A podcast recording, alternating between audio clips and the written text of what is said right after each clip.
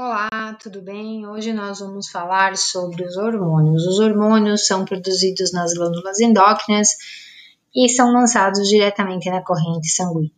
Além das glândulas endócrinas, nós também temos outras substâncias que são produzidas em glândulas exócrinas, que é o caso da saliva, a, a, os produtos sebáceos produzidos pelas glândulas sebáceas.